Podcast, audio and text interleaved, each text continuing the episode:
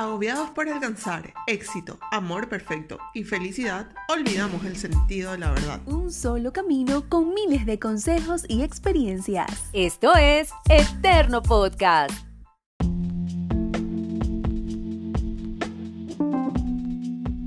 Bienvenidos y bienvenidas, estamos en un nuevo episodio de Eterno Podcast dentro de nuestra nueva serie que se llama Caos.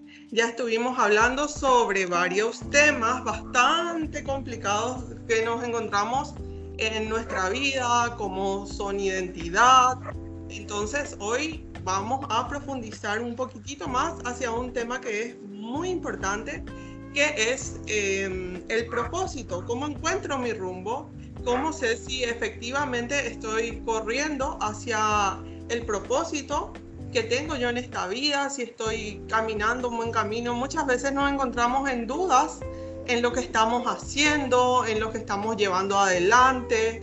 Vienen las dificultades, hay veces que todo se cae, que todo se derrumba, pero como siempre decimos, muchas veces un derrumbe no es un final, sino simplemente es un momento para poder replantearse y encontrar un reinicio en nuestra vida.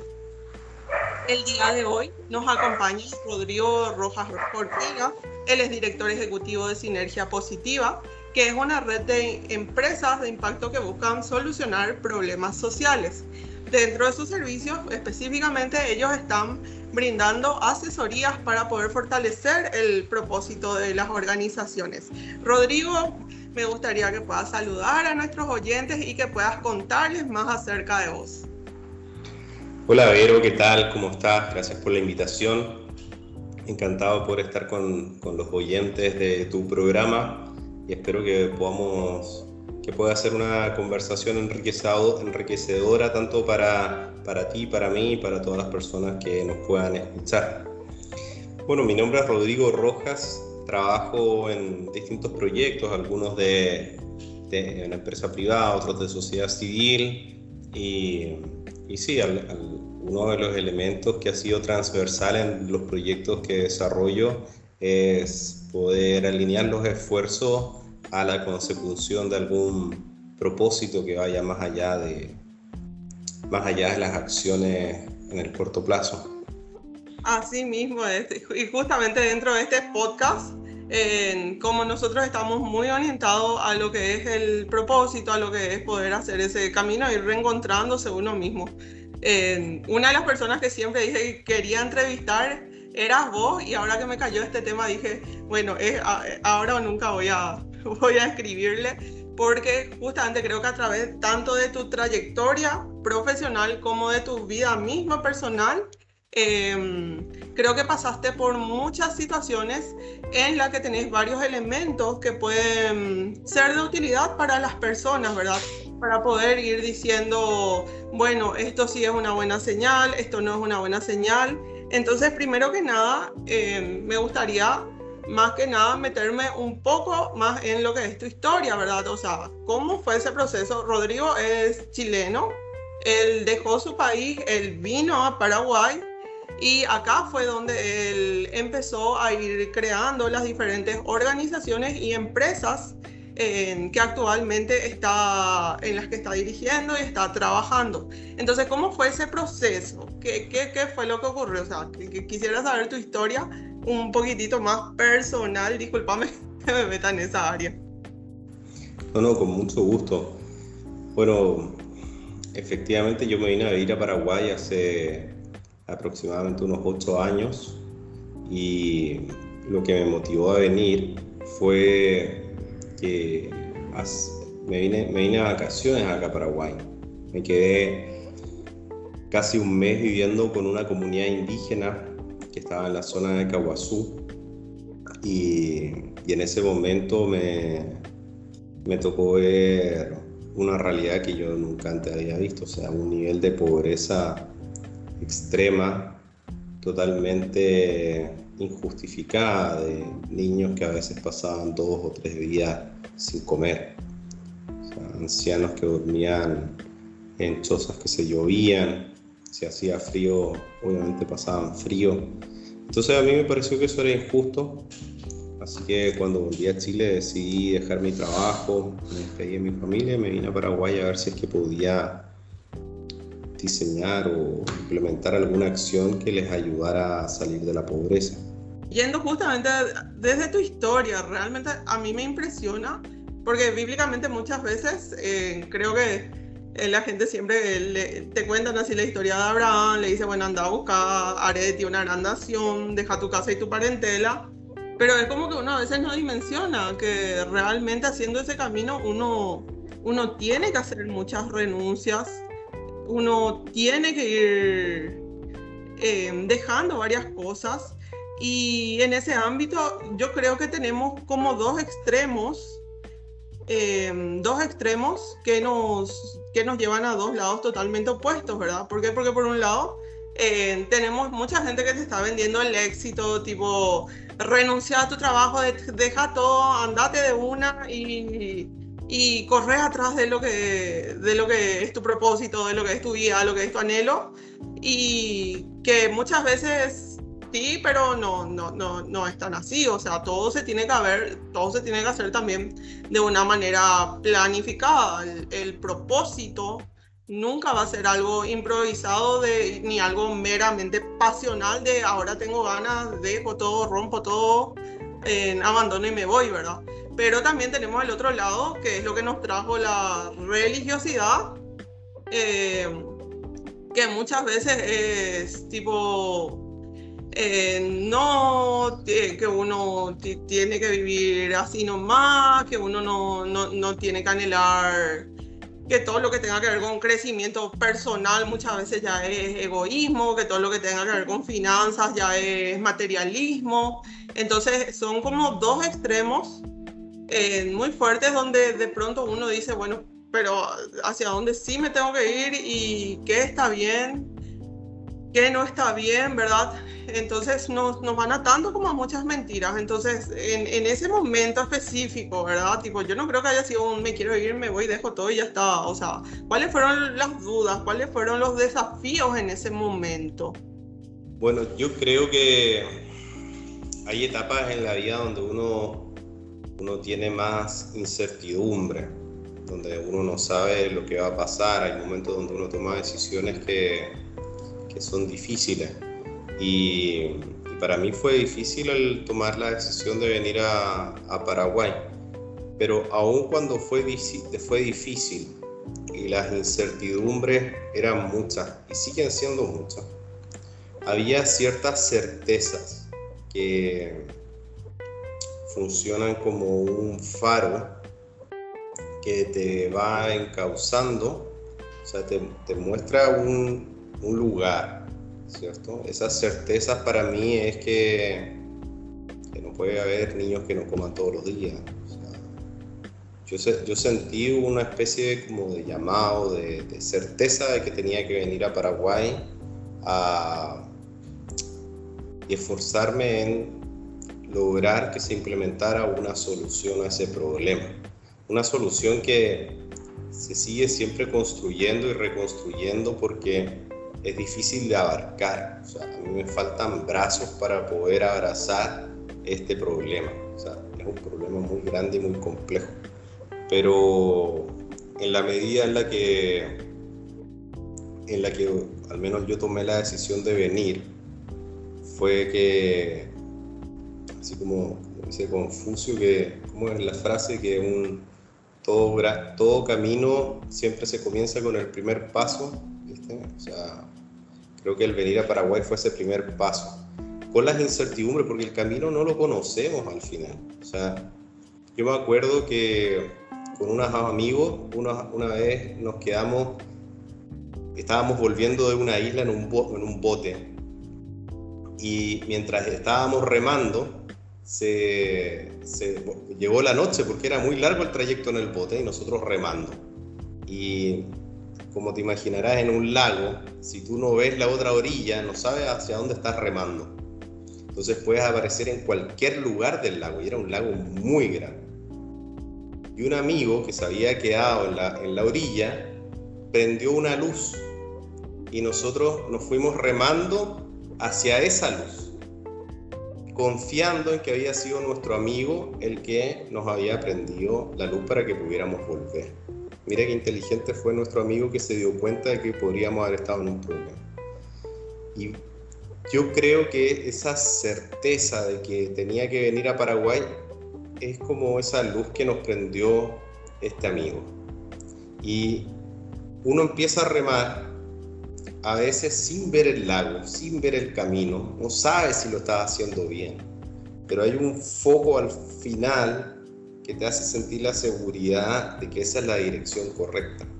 Entonces, a mí me pasó eso cuando me vine a Paraguay. Tenía una certeza que era como un foco en un lago que yo no estaba viendo y que sigo sin ver en muchas ocasiones. ¿Me explico?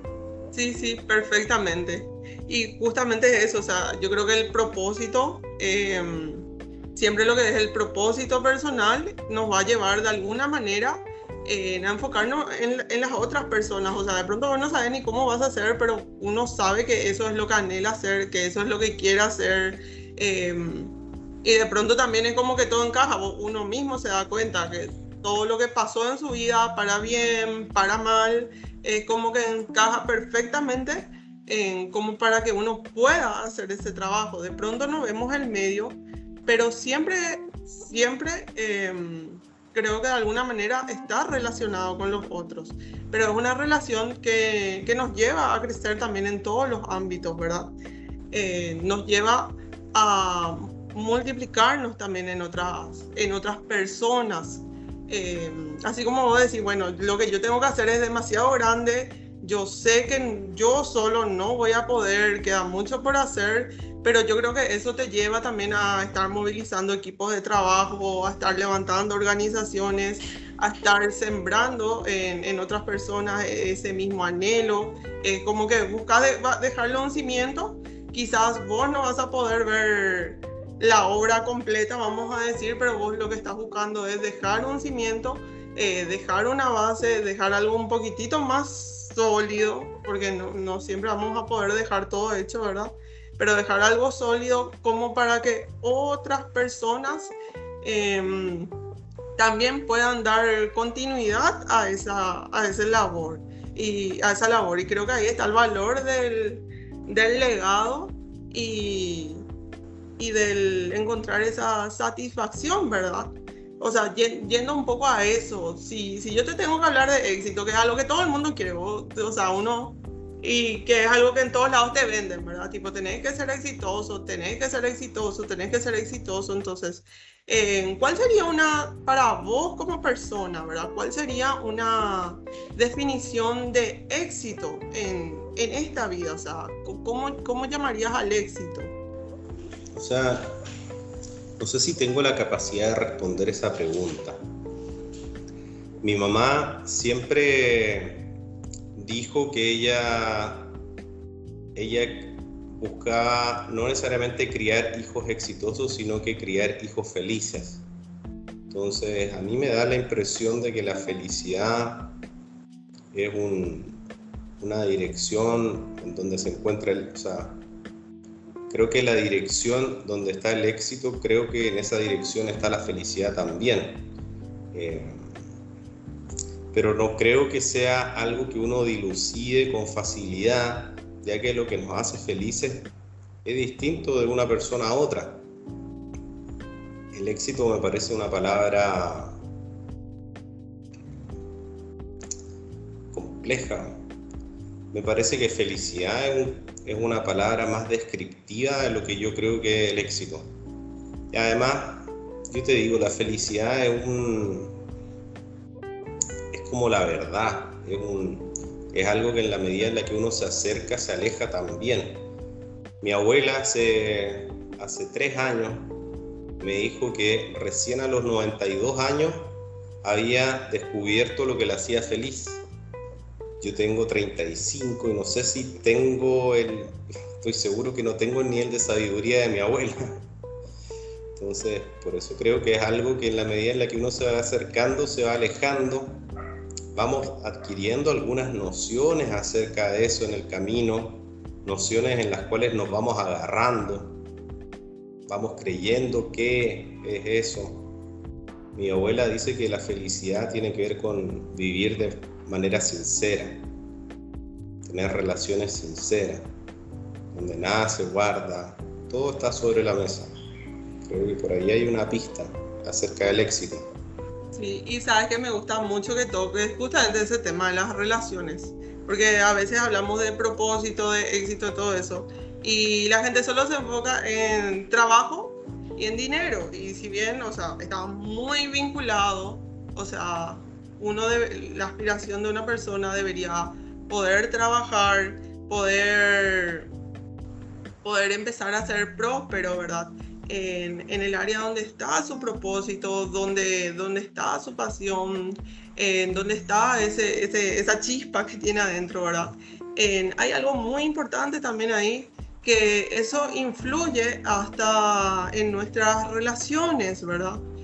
Hay muchas relaciones de pronto fallando o quebrándose de aquí para allá y hay muchas veces cometemos y en eso yo me incluyo como persona eh, de buscar relaciones, de buscar ciertas cosas y pero no nos enfocamos en, en tener un propósito, ¿verdad? En tener un norte.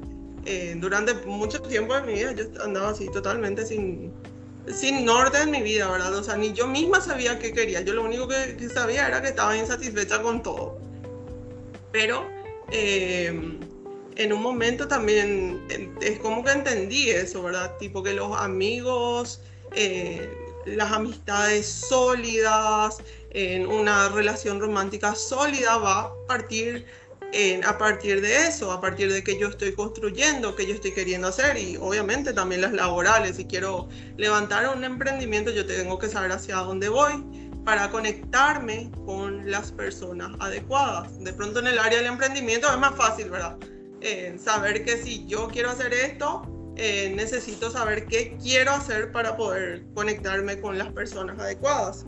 Pero eso se lleva en todos los ámbitos, o sea, muy difícilmente Em, si tu pareja no entiende tu estilo de vida, qué sé yo, alguien que le guste muchísimo viajar y justamente, eh, no sé, eh, encuentra así su pareja eh, no es una persona así súper nómada que lo que le gusta es estar en casa y no moverse y no quiere moverse por nada, muy difícilmente eso va... Em, en algún momento yo creo que va a llegar ese, ese punto de quiebre, ¿verdad? Y que es algo que, bueno, a, a mí me pasa que dentro de la iglesia yo escucho mucho al es igual y la gente solo piensa en inconversos, inconversos, inconversos, ¿verdad? Tipo más o menos, ya que los inconversos están, están infectados, pero, pero no es así, o sea, yo creo que es mucho más amplio porque es llevar cargas juntas y eso influye hasta en, en las amistades que te conectas. Es muy difícil llevar una relación de pares si, si, si nos vamos hacia lugares contrarios, ¿verdad? O lugares equivocados. Entonces me parece muy interesante que, que justamente el nombre es eso, que también decía tu abuelita, ¿verdad? Entonces, en una consulta que quería hacerte también, ¿verdad? Eh, yo, justamente a partir de lo que dijiste, ¿verdad? De, de bueno, yo sabía más o menos que hacia ahí era el camino, no tenía la certeza, pero había señales, habían como luces y bueno, ¿y cuál sería el, el equilibrio, verdad? Entre ser valiente, porque uno tiene que tomar riesgos, uno tiene que tomar camino, pero también entre ser un imprudente, porque muchas veces eh, hacemos cosas de manera solamente pasional, ¿verdad? Sin, sin pensar, sin meditar los caminos, sin toda esa parte de, de hacer una visión estratégica y ahí es donde nos rompemos contra la pared, ¿verdad? Entonces, ¿cuál más o menos, cómo una persona podría evaluar esos, esos caminos, verdad? Yo creo que en la medida en la que uno se va planteando metas, tiene que aceptar de que uno es uno no tiene todas las herramientas para cumplir esas metas. Por lo tanto, dentro, o sea, en el camino, en dirección a esas metas, uno tiene que tener etapas de formación y de desarrollo. O sea, si, si tú quieres montar un emprendimiento, por ejemplo, tienes que aprender sobre finanzas. Puedes creer que tu, tu capacidad de desarrollar el servicio es suficiente. O sea, eso le pasa mucho a los emprendedores que saben hacer algo y creen que el negocio se trata de eso que saben hacer. Pero en verdad, cuando nos planteamos metas, el logro de esa meta tiene que ver más con lo que uno no sabe que con lo que sabe. Entonces, en la medida en la que nosotros nos vamos acercando a esa meta, hay que dedicar cada vez más tiempo para poder formarte en aquello que no sabes. Eh, eso te va a dar herramientas que te permiten poder seguir avanzando. Y por otro lado, hay cosas que por más que quieras aprender para poder llevarlas a cabo en tu, en tu proyecto, va a haber cosas que por tiempo o por afinidad no vas a poder aprender. Porque para mí jugar Messi, o sea, jugar fútbol como Messi, puede que algún día lo logre, pero voy a tener que destinar tanto esfuerzo, tanto tiempo, quizás me falten vidas para poder llegar a tener esa capacidad o esa calidad. Por lo tanto, necesariamente vas a tener que involucrarte con otras personas para que para que puedas seguir avanzando en la dirección de la meta que te pusiste, dependiendo obviamente del nivel de complejidad o de dificultad que tiene esa meta que te has puesto hacia adelante. Y creo que en ese sentido es importante que uno vaya siendo testimonio de el propósito que te has fijado y de la filosofía de vida en la que decides cimentar el camino en dirección a ese propósito.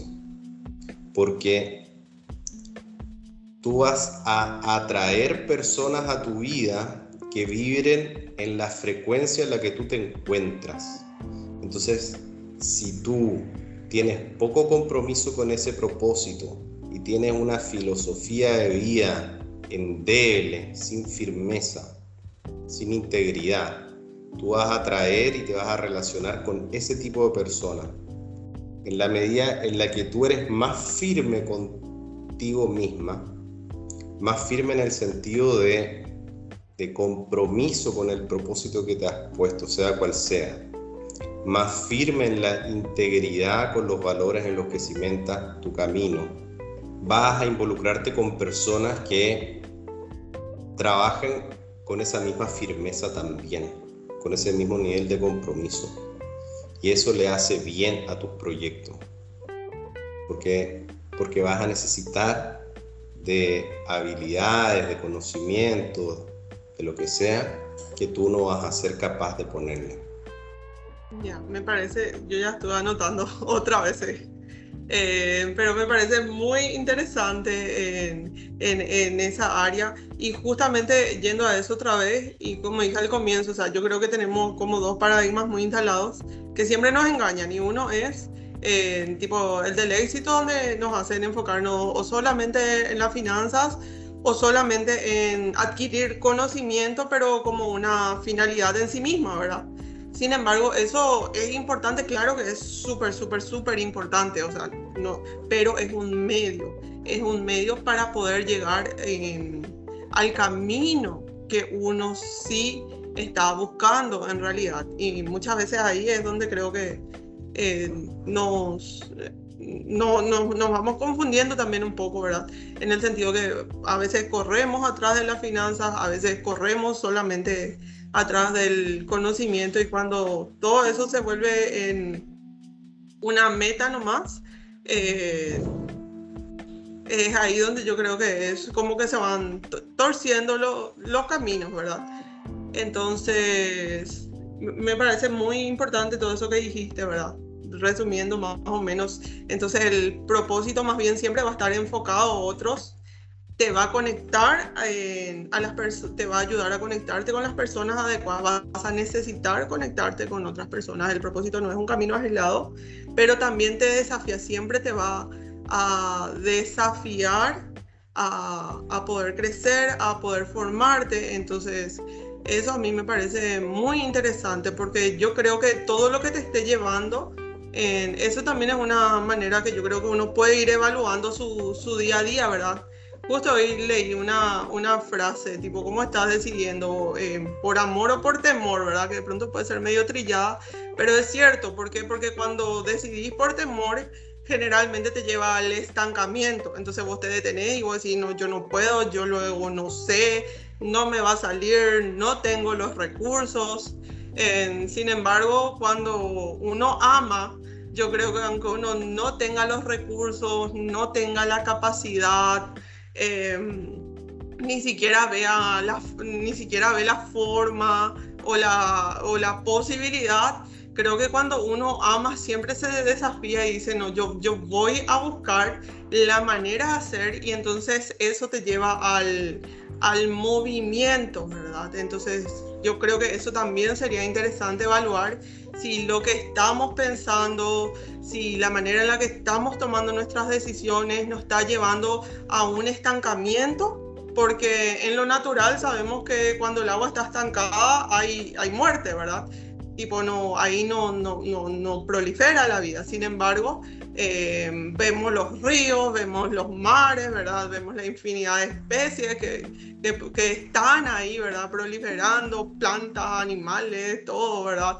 Eh, sabemos que son aguas mucho más puras, mucho más cristalinas, mucho más limpias.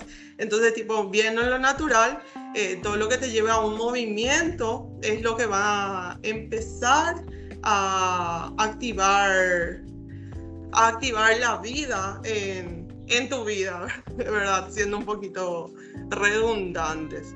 Y bueno, realmente muchísimas gracias. Yo, como siempre, cada vez que te escucho me pongo a anotar en mi papelito, pero como para dar un cierre a esta entrevista, lo que te quería preguntar es, bueno, si tenemos un oyente, alguien que está escuchando y que dice, tipo, porque pienso nomás así, yo hace unos cuantos años atrás que estaba totalmente desorientada y tipo, estaba dispuesta a todo, así, en cualquier lugar quería.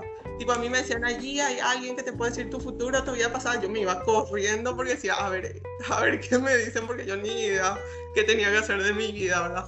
Y quería que alguien me diga. Entonces, para alguien que está oyendo, que hoy está en esa situación, se siente totalmente desorientado, o de pronto está haciendo algo, pero no, como que no está seguro, ahí se le movió la estantería ¿Qué, consejo le darías para que pueda empezar a entrar en ese movimiento? Mm, yo le daría dos consejos. El primero es la austeridad. Mi, mi papá siempre me decía cuando yo era chico que yo quería comprar algo, cualquier cosa. Mi, mi papá me decía, ¿para qué? Y cuando uno se plantea esa pregunta, en verdad, eso que yo pensaba que necesitaba realmente era algo que deseaba. Y nosotros muchas veces los deseos los ponemos en nuestra vida como necesidades. Y cuando es una necesidad, se convierte en un obstáculo. Porque yo tengo que destinar energía, tiempo y recursos para satisfacer esa necesidad. Y si uno hace una buena clasificación y realmente uno se da cuenta de que hay muchas cosas que no necesitamos, que solamente las deseamos porque creemos, le hemos puesto ese poder sobre nosotros. Si hacemos una correcta clasificación, podemos encauzar mucho mejor nuestro tiempo, nuestra energía nuestros recursos aquello que realmente es necesario. Eso creo que es la primera, el primer consejo. Y el segundo es que el camino que te lleva a tu propósito, a esa luz que está al final, uno nunca lo ve. Lo único que uno ve es el camino que anduvo, las acciones que hiciste, las decisiones que tomaste. Es como, como esa, eso de eh, Antonio Machado, uno dice caminante no hay camino, se hace camino al andar. en realidad uno no ve el camino que te lleva. Es, mucha, es, es solo incertidumbre en dirección a tu propósito. Sin embargo, hay algunas antorchas en el camino.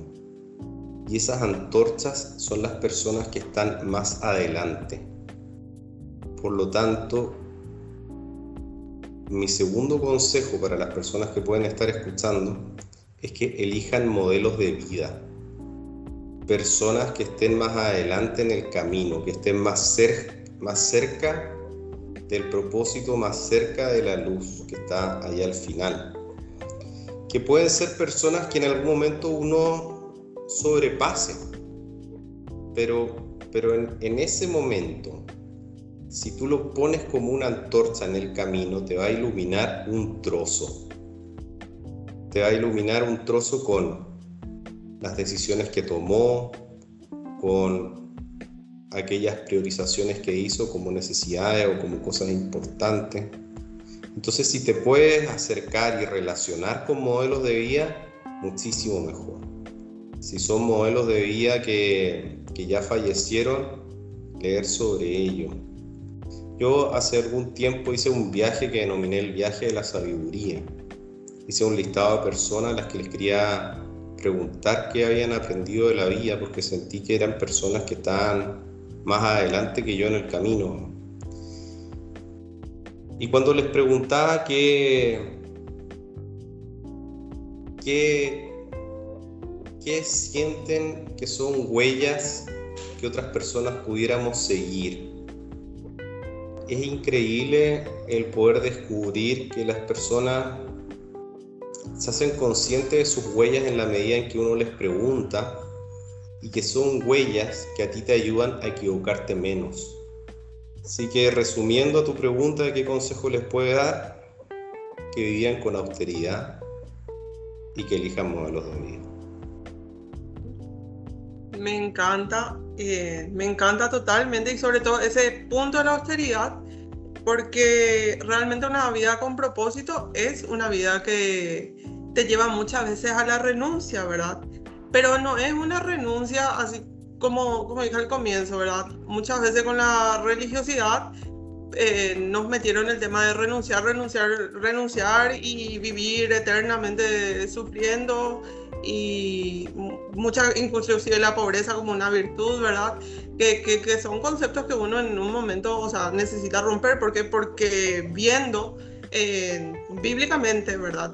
Todas las renuncias o todos los sacrificios que, que están ahí en la Biblia, eh, todas las veces que alguien tuvo que renunciar o abandonar algo, o, o el mismo Jesús que, que, se entregó a sí mismo en sacrificio, fue porque había algo mayor que, que iba a ser ganado, o sea, eh, había algo mayor por alcanzar y poder llegar a eso muchas veces te lleva justamente a poder dejar de mirar, eh, poder poner el, el enfoque en el, en el lugar correcto, ¿verdad? Tipo, aferrarnos muchas veces a esas cosas incorrectas, a todo lo que son eh, deseos o, o simplemente cosas que no están relacionadas con lo que es nuestro propósito, nos lleva a la pérdida, nos lleva al retraso, no, no entendemos por qué avanzamos, pero cuando logramos renunciar a eso, enfocarnos en aferrarnos a lo que son nuestras convicciones,